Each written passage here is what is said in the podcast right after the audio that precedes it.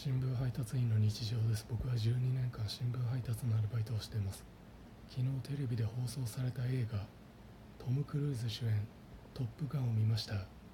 この映画はトム・クルーズがヘルメットをかぶらないでバイクを運転するシーンがあります。僕もこれからは長官配達や夕刊配達の時ヘルメットをかぶらないで配達用バイクを運転し道行く人々に「あの人トム・クルーズみたい」と羨望の眼差しを浴びようと思っています。